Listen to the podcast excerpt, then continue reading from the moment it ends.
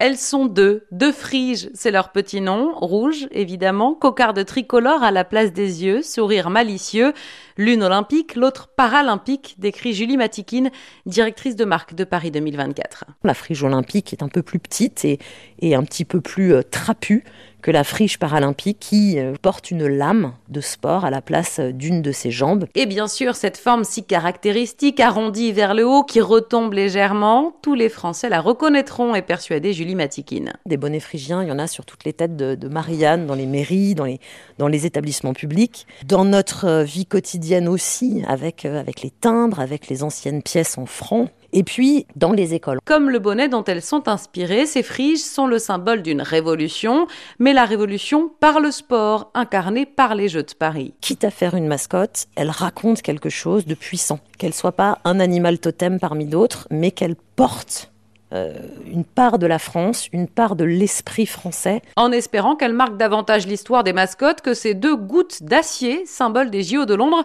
et dont plus personne ne se souvient aujourd'hui.